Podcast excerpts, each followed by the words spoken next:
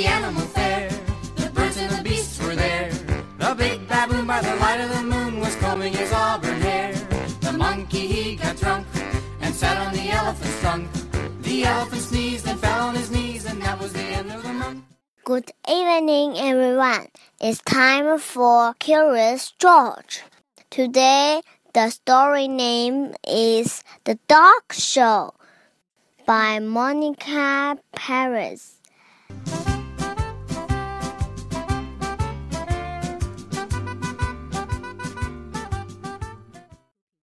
George was going to a dog show. He had not been to a dog show before. He was very curious. The dog show was a surprise. The dogs were not doing tricks. They stood. They walked. They ran a little. That was all. George visited the dogs after the show. It was much more fun. George loved them so much that he wanted to take them home. So he did.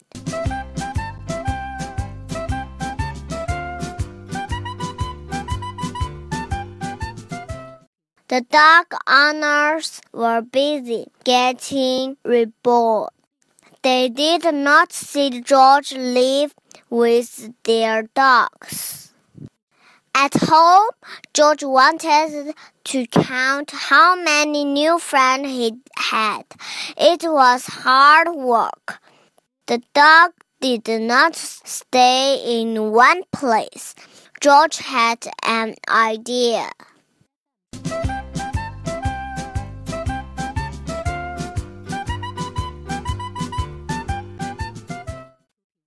He put the big dogs in one room. He put the small dogs in another room. He put the hairy dogs in the bathroom. Then he counted. One, two, three hairy dogs. One, two, three small dogs. One, two, three big dogs. The front door opened. It was George's best friend. The man was surprised to see dogs behind every door.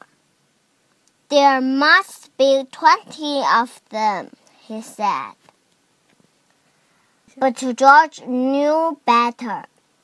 There were three plus three plus three dogs. There were nine dogs in all.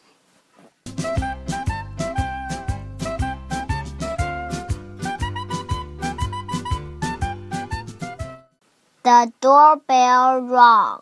Nine, nine dog owners had come to get their dogs. George waved goodbye nine times. What a great dog show it had been! Right in his own home. The end. To be continued. Goodbye. Have a good dream.